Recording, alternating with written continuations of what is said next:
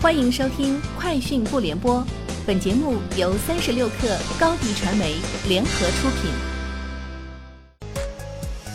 网罗新商业领域全天最热消息，欢迎收听《快讯不联播》。今天是二零一九年八月二十号。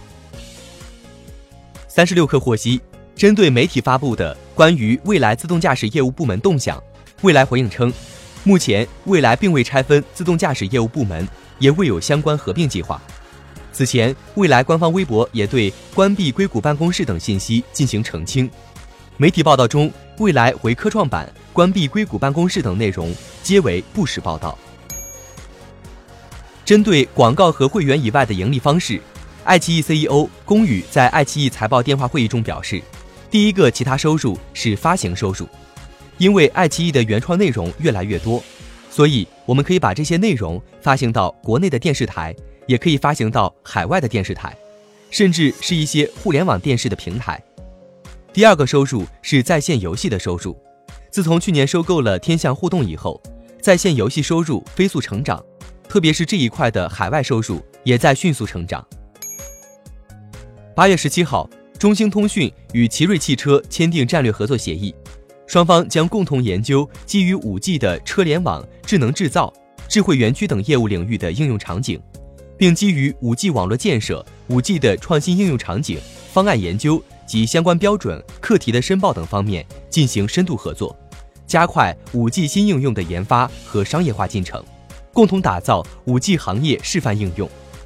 当天，中兴通讯一级子公司英博超算与奇瑞新能源联合成立的合资公司安徽奇英智能科技有限公司正式揭牌成立。三十六氪获悉。Sensor Tower 商店情报数据显示，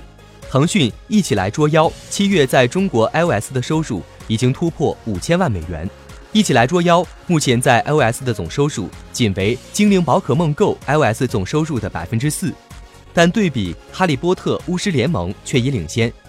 巫师联盟于六月底在全球多个市场发行，目前累计收入约为八百四十万美元。一起来捉妖在中国 iOS 的收入是其六倍。对于近期投资知乎和果壳，李彦宏在今天上午的百度二零一九年第二季度业绩交流会上表示，知乎将会以智能小程序的方式接入百度 APP，符合百度加强内容建设的战略方向。这两笔投资都是为了给移动端用户提供更优质的内容和提升用户体验所做的努力。三十六氪获悉，近日腾讯广告与腾讯新闻 Contact 数据实验室。联合发布了《大健康行业数据洞察报告（二零一九）》。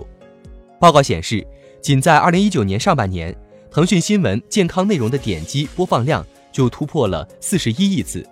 其中短视频播放量要略大于图文内容点击量，分别为二十二亿次和十九亿次。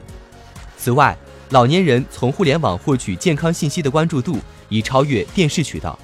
互联网为老年人获取健康知识、交流健康信息。了解健康产品、挂号问诊提供了服务。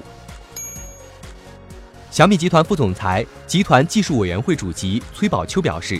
小米公司未来的产品将围绕三方面进行深化：